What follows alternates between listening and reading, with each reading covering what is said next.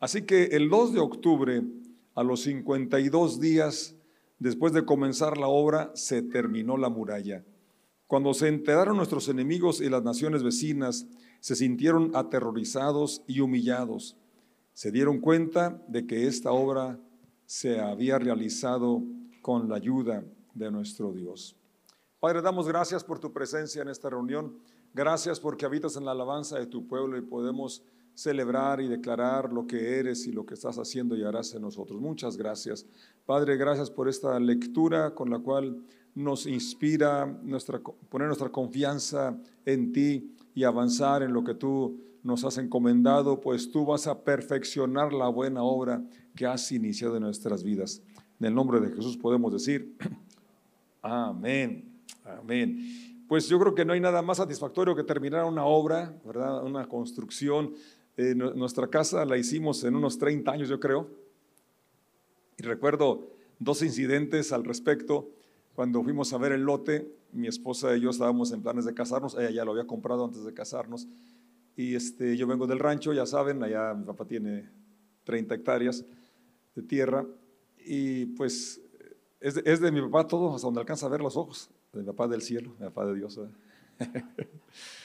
llegando aquí a la, calle H Colegio Militar, y, y dice, aquí es, mira, 715 por 28 creo. 7 metros, 15 centímetros. ¿Qué voy a hacer en ese choricillo? Así pensé, ¿qué voy a hacer? Pues en ese choricillo me llevé 30 años para construirlo. Y nos llevamos, porque mi esposa y yo trabajamos para, para construirlo. Y nada mejor, aunque fue paulatina y fue lenta, pues qué bonito cuando ya termina una, una construcción. Unas personas me dijeron, pastor, le vamos a presentar unos albañiles que son bien rápidos, en tres meses hacen las casas. Dice, ah, pues sí, preséntemelo. No es que no es por falta de albañiles, es falta de fe, de feria. bueno, en este, en este relato, 52 días, fíjese nada más, ni siquiera, ni siquiera dos meses. Y terminaron esa magna obra, la reconstrucción, porque como ya lo hemos mirado, reconstruir es más difícil que construir, no sé por qué será, pero es más fácil empezar de nuevo y de, de ceros, ¿verdad? Aquí era una reconstrucción, había que quitar escombros, había que limpiar las piedras, una serie de obstáculos que ya lo estuvimos considerando, pero en 52 días, un tiempo récord, hicieron lo que por años eh, había estado ahí sin ni siquiera intentar realizarlo por, situaciones diversas, ¿verdad? Y qué, qué importancia Qué importante es cuando se levanta un hombre una mujer inspirado por Dios y puede inspirar a otros para unirse en una tarea que no se puede lograr si no se, si no se trabaja en equipo. Qué bueno que aquí hay personas, ¿verdad? Que, que así como Chuy se, se inquietaron de que no está bien que nuestros hijos no tengan atención, se están levantando para reconstruir este ministerio a nuestros niños. Y hay otras áreas que todavía estamos en ese proceso de reconstruir y, creo que realmente esta historia y este, este relato de Nehemías y lo que hemos estado compartiendo nos está inspirando para retomar aquel llamado, aquella vocación que Dios nos ha dado y que un día podamos voltear atrás y decir también, ¿verdad? Está la hora concluida, está terminada. Algo que me llama mucho la atención Además de lo que ya comenté, que en 52 días hicieron esta obra colosal, terminar la reconstrucción de la muralla, es lo que dice el verso 16. Y, yo quisiera que centraras tu atención en, el final de este versículo. Lo, lo leo de nuevo, dice así. Cuando se enteraron nuestros enemigos y las naciones vecinas, se sintieron aterrorizados y se humillaron. Se dieron cuenta de que esta obra se había realizado con la ayuda de nuestro Dios. Si pudieras proyectarlo, Lalito, es, Nehemías 6, verso 16, porque la parte final es lo que realmente tocó mi corazón y, y quisiera que permitieras que llegara también a tu espíritu, tu corazón. Y fíjate, léalo conmigo, ahí está. ¿Se dieron cuenta? ¿Está conmigo?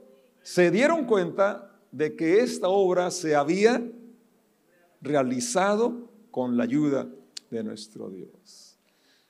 Gloria a Dios. Hay tareas que no van a ser realizadas sin la intervención de Dios. Hay tareas que con el esfuerzo humano se pueden realizar, se pueden lograr, con la unión de talentos, la unión de muchas personas se pueden realizar, pero hay otras tareas que sin la intervención de Dios son imposibles. Una de ellas es la construcción de la iglesia, es la transformación de vidas, es el tener el gozo de la, de la salvación, el tener la paz en nuestro corazón, en nuestro espíritu, es que brille la luz de Cristo y, y en medio de dificultades y problemas seguir adorando, alabando, sirviendo a Dios. Solamente la intervención de Dios hace posible que podamos estar de pie en medio de tantas dificultades. Y esto es importante, ¿verdad? Porque Jesucristo dijo, en el mundo tendrán aflicción, pero confíen yo, he vencido. Es decir, no la van a pasar sin problemas, van a enfrentar diversas enfermedades, situaciones complejas, pero confíen yo, he vencido. Y es lo que nos anima. Y entonces yo quiero invitarte a que puedas eh, saborear esta, esta porción de que como en aquel tiempo la gente, los vecinos, los enemigos incluso se dieron cuenta de que sí, es cierto, Nehemías los inspiró, todos se levantaron como un solo hombre, vamos a construir, trabajaron, llegaron desalientos, pruebas, oposición, la superaron y lograron finalizar la obra, pero Nehemías estaba consciente, los hebreos estaban conscientes y la gente afuera se dio cuenta de que no solamente era el arrojo, no solo fue la determinación, no solo fue la, perseverancia, la tenacidad y todas las demás cosas que sí hacen falta, fue el ingrediente principal, la intervención de Dios, eh, motivándolos, levantándolos y llevándolos a un final feliz. Se realizó la obra con la ayuda de nuestro Dios. La gente necesita ver eso en nuestras vidas. El Señor Jesús dijo, ustedes son la luz del mundo. Y una ciudad en un monte no se puede esconder. Ni se enciende una lámpara y se pone en un cajón, sino que se pone en el lugar alto para que, para que alumbre a los que están en casa. Y dice, así alumbre en vuestras buenas obras para que, viendo el mundo esas obras, glorifiquen a vuestro Padre que está en el cielo. Dios estaba interesado en la muralla no tanto por dar protección, porque Él es la protección, sino para que el mundo pudiera ver de alguna forma la intervención de Dios y ellos sí, sí se logró ese objetivo. Entonces Dios, Dios nos ha bendecido y espera que nuestro carácter, que nuestra vida refleje la gracia, la intervención de Dios, de tal forma que la gente diga, si algo tiene diferente, algo hay en esta persona, que a pesar de los problemas, a pesar de las dificultades o a pesar de la prosperidad, porque para muchos la prueba más grande es la prosperidad. Sigue amando a Dios, sigue sirviendo a Dios, se sigue portando respetuoso, sigue honrando a Dios. No pierde la calma, no pierde los estribos tan fácil. Tiene esa paz, tiene esa esperanza, tiene esa fe. Eso es lo que dice el Señor que, que van a ver las personas y entonces van a glorificar a Dios. Es lo que Pedro dice, que estemos preparados para responder con mansedumbre y reverencia a todo aquel que les pregunte de la esperanza que hay en ustedes. Es decir, que no tenemos que andar tocando puertas y, forzando a la gente, sino que la gente debe acercarse porque nota algo diferente. Porque nota algo. ¿Y cómo le haces? Es lo que Pedro dice. Entonces ahí está la oportunidad, la puerta abierta. Y dice, para responder con mansedumbre, con reverencia acerca de la esperanza que hay en nosotros.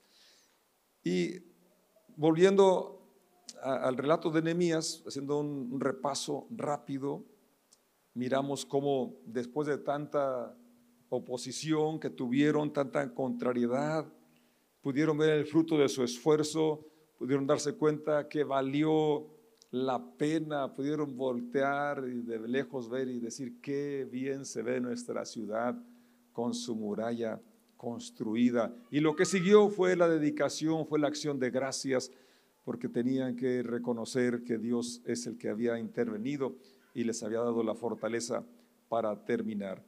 Y dice el capítulo 1, como ya lo miramos, que yo creo que son puntos que quisiera recordar que deben de estar en nosotros. Si queremos continuar y ver el final la reconstrucción, la empresa que te has propuesto, el restaurar una relación con alguien de tu familia o un amigo, eh, no ser concluir un ministerio, un proyecto, algo que estaba ahí dañado y quieres la reconstrucción, empieza con un interés genuino. Y es lo que dice el capítulo 1, verso 2, cuando Nehemías pregunta por los judíos, pregunta por las personas.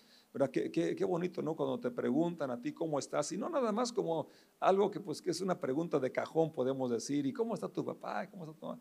Pero se, se sabe y se siente cuando hay un interés genuino y cuando nada más es una pregunta pues nada más por hacerla. Nehemías tenía un interés genuino y se ve en la reacción que tiene cuando le dan la noticia. Entonces él pregunta, ¿cómo están los judíos? ¿Cómo están las personas? ¿Cómo está la ciudad? ¿Cómo está el centro de adoración donde Dios había dicho que habitaría? Él tenía interés genuino por las personas y por el lugar. La respuesta ya la conocemos, que estaban en un gran mal, estaban en afrenta, que además el muro estaba derribado sus puertas habían sido quemadas. La reacción de Nehemías muestra su sensibilidad, muestra su empatía y dice que cuando él escuchó eso se sentó y lloró.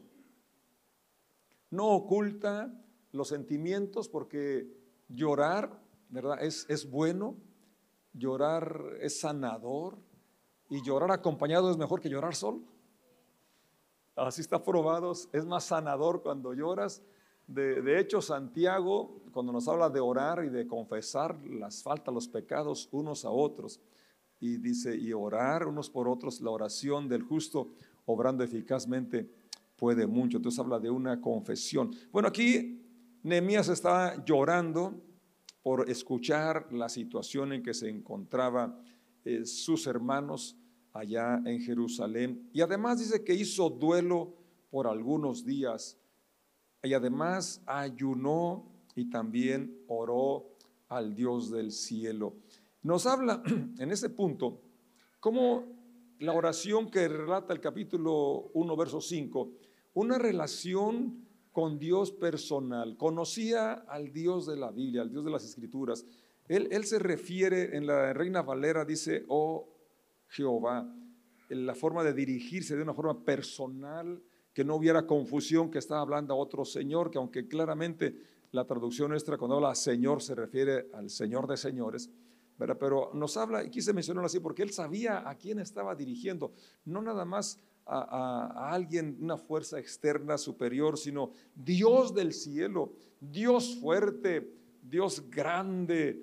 E, él tenía una concepción, así que a pesar de la situación en que estaba viviendo su país y su persona, él reconocía que al Dios al que le serviera, un Dios fuerte, un Dios grande, un Dios que cumple el pacto de amor inagotable con los que le aman. Entonces, número uno es un interés genuino. Segundo es la sensibilidad, la empatía. Número tres, la importancia de la oración. Nehemías era un hombre de oración. Y como ya dije, una oración que muestra su fe, muestra el conocimiento de las escrituras. Usted lee la, la oración va a encontrar que está citando textualmente una porción de Levítico una porción de Deuteronomio. Él conocía las escrituras y en base a las escrituras que él, oraba con confianza y es una lección para ti, para mí, conocer las promesas de Dios. Estos días que estuve enfermo, venía a mi mente muchas de las promesas de Dios, de, de su sanidad, de su poder. Y cuando el paracetamol no podía quitar la fiebre ni los hielitos, esas declaraciones de fe me ayudaban a sobreponerme. Creo que todos necesitamos es un ancla, algo que va más allá de la medicina, más allá de las personas, y es nuestra, nuestra fe y nuestra confianza en Dios basada en su, en su palabra, en sus promesas. Es lo que tenía Nehemías, una fe basada en las promesas de Dios. Luego viene un lapso de espera porque del capítulo 1 al capítulo 2 pasan por lo menos cuatro meses. Y es que muchas veces Dios hace que esperemos porque esa espera nos prepara. Como fue el caso de Nehemías. Nehemías no, no estuvo solamente ayunando y en duelo, sino que él estuvo pidiendo a Dios una estrategia, pidiendo a Dios un plan, pidiendo a Dios un proyecto. Y, para cuando hubo la oportunidad, él ya tenía el pliego petitorio, ya, tenía, ya sabía lo que necesitaba, hasta conocía el nombre del, del encargado de la madera, del bosque. La preparación es importante, o sea, no desperdiciemos el tiempo esperando que llegue la oportunidad. La oportunidad va a llegar y la van a aprovechar los que estén preparados.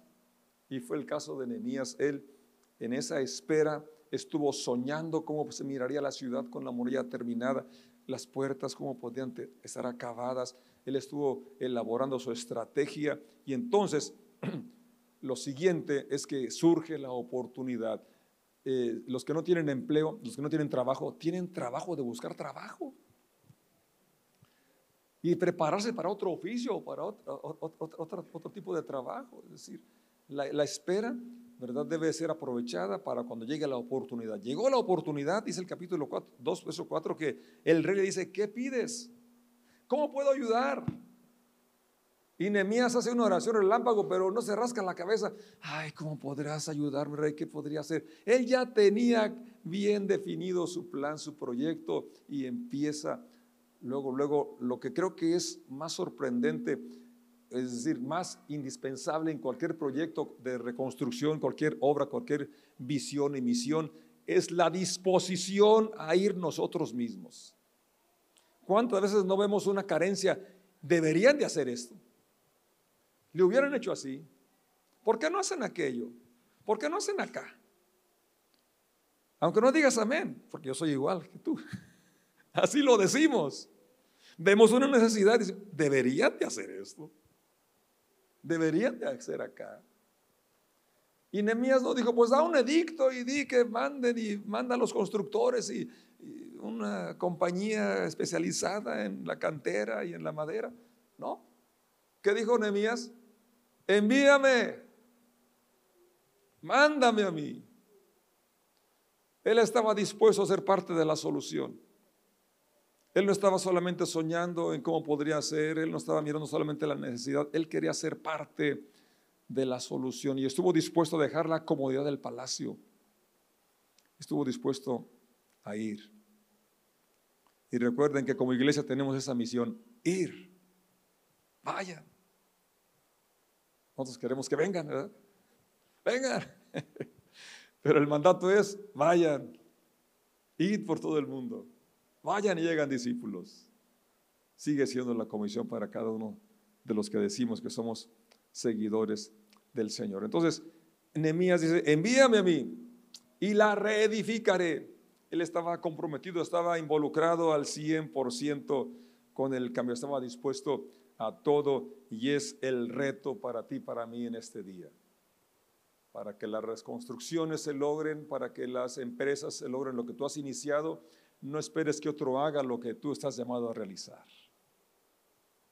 Dios es un Dios que tiene tratos personales, muy personales. Y necesitamos decirle sí y amén. Después de que Él se ofrece a ir, también ya tenía las peticiones, quería las cartas, el salvoconducto, quería la provisión, quería la madera, y Él sabía quién pedirla también o quién estaba a cargo.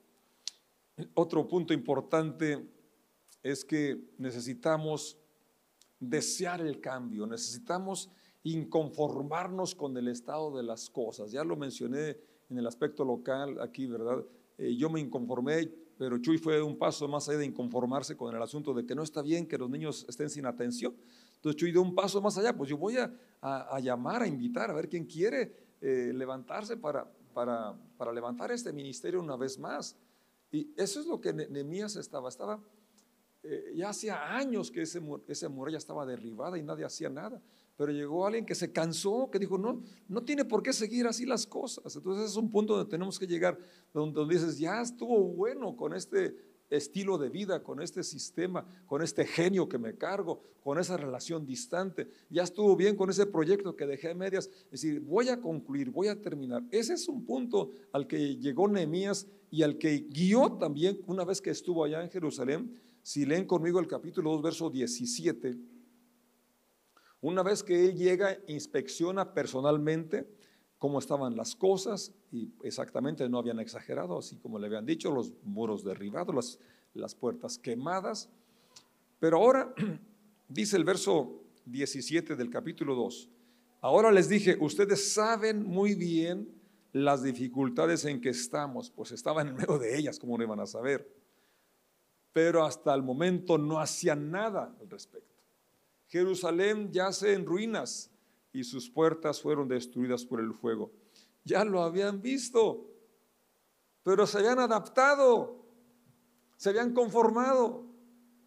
Hace falta alguien que los despertara. ¡Eh! No tiene por qué ser así las cosas. Pueden ser diferentes. Y creo que es el punto más importante, ¿verdad? Donde, donde tenemos que eh, revelarnos ante una situación que no es lo que queremos, que no es lo que soñamos, no es para lo que nos casamos, no es para lo que hicimos esto, no es para lo que otro. Soñamos por algo mejor. Pero a veces se conforma con menos de lo que puede ser, con menos de lo que soñó, con menos de lo que Dios quiere, con menos del potencial que, que hay en nosotros. Tenemos que llegar a ese punto como el que llegó Nehemías y dice, estamos en ruinas. Reconstruyamos la muralla de Jerusalén y pongamos fin a esta desgracia. Pongamos fin a esta desgracia. Pongamos fin a esta situación. No tienes por qué adaptarte a, menos de lo que quieres y puedes o se te ofrece. No tienes por qué conformarte con menos de lo que estás diseñado y de lo que se nos invita abiertamente en el Evangelio.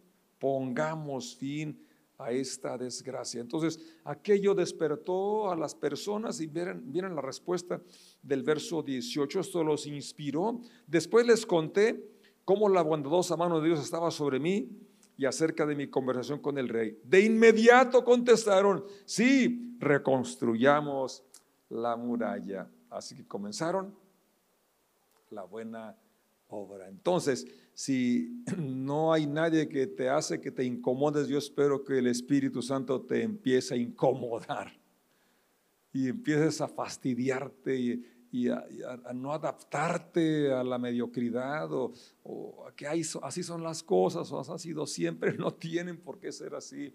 Pueden ser mejor. Pueden ser mejor. Pero tienes que llegar a ese momento de inconformidad y dar un paso más allá. Y como dijo Nehemías, pongamos fin a esta desgracia y vamos a levantarnos.